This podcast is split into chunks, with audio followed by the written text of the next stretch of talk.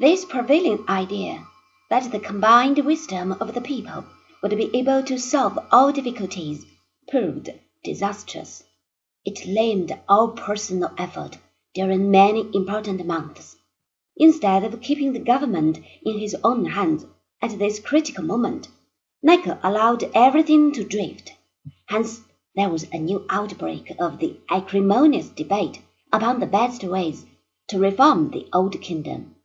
Everywhere the power of the police weakened.